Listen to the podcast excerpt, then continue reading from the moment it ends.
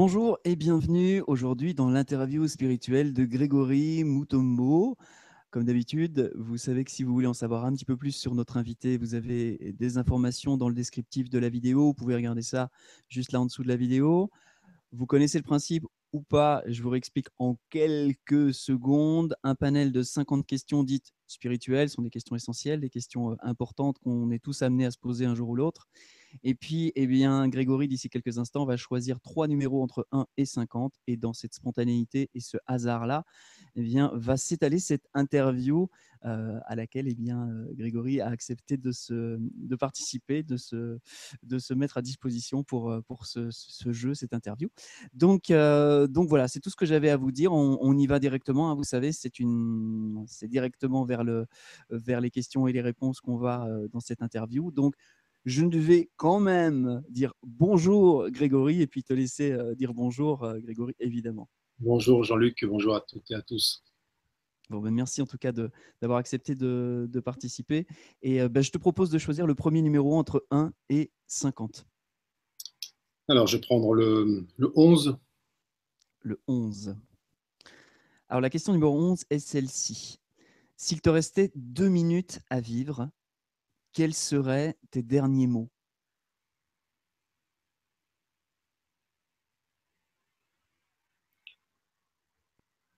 Alors d'abord, merci.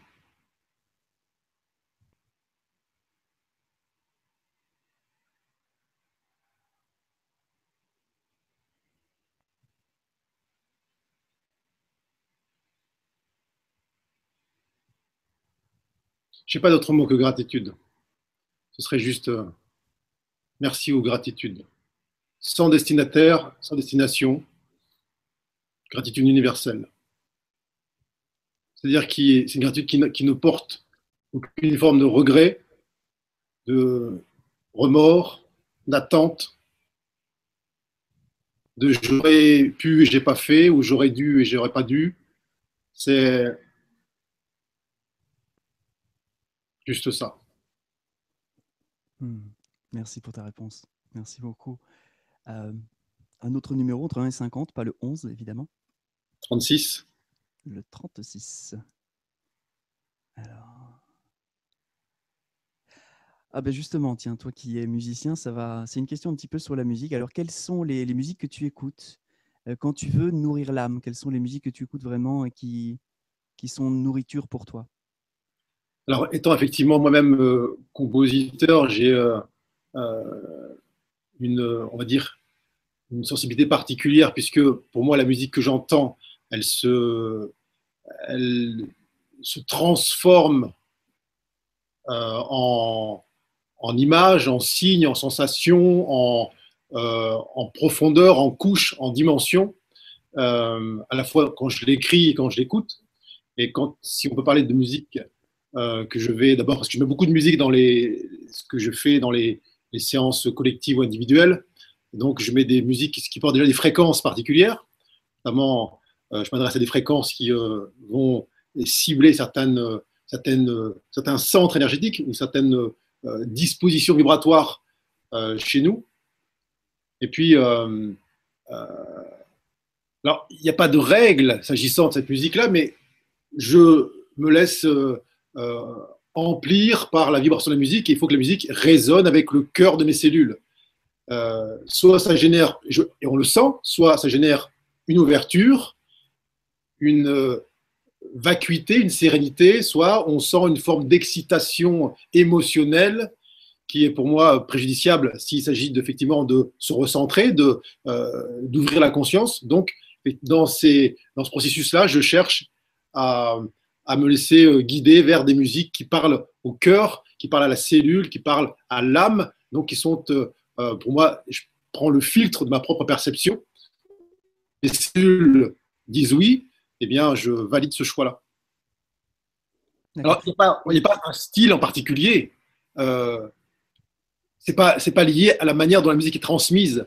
C'est, je dirais plutôt que c'est lié d'abord à l'intention de celui ou celle qui l'a composé initialement, euh, et l'état d'âme qui a été le sien au moment de la composition. Euh, on parle beaucoup de ces, euh, musiciens qui bon, utilisent la musique comme un exutoire de leur, de leur mal-être ou de leur mélancolie. Bon, c'est très bien dans le, dans le processus, mais recevoir cette musique-là est aussi accueillir une partie émotionnelle qui est incluse dans cette musique. J'aime autant me nourrir d'une musique qui a été inspirée par euh, quelqu'un qui, dans, cette, euh, dans ce moment-là de composition, était dans cette pleine ouverture de conscience et non pas enfermé dans un, mal-être, une émotion, une mélancolie. Merci. Merci, j'aime beaucoup ta réponse parce que c'est exactement la ligne sur laquelle je suis pour le Festival des Ciels dont on parlait en off juste avant, qui est véritablement bah, la musique. Et, et mm-hmm. bah, écoute, j'espère avoir l'occasion de t'inviter pour la prochaine, la prochaine saison en tout cas. Ah, c'est vraiment raccord sur, le, sur la vision de, de, la, de, la, de, ce que, de ce que peut être la musique et de ce qu'elle peut, de ce qu'elle peut être vraiment. Alors, troisième numéro, euh, entre 1 et 50, pas le 11 et pas le, le précédent dont je me souviens plus. Le 26. Le 26. Le 26. Allons-y pour le 26. Alors, la question 26, c'est une question très ouverte, mais en même temps assez profonde. À quoi vas-tu dédier chaque battement de, cœur jusqu'à la fin du corps? À quoi vas-tu dédier chaque battement de cœur jusqu'à la fin du corps? Mmh.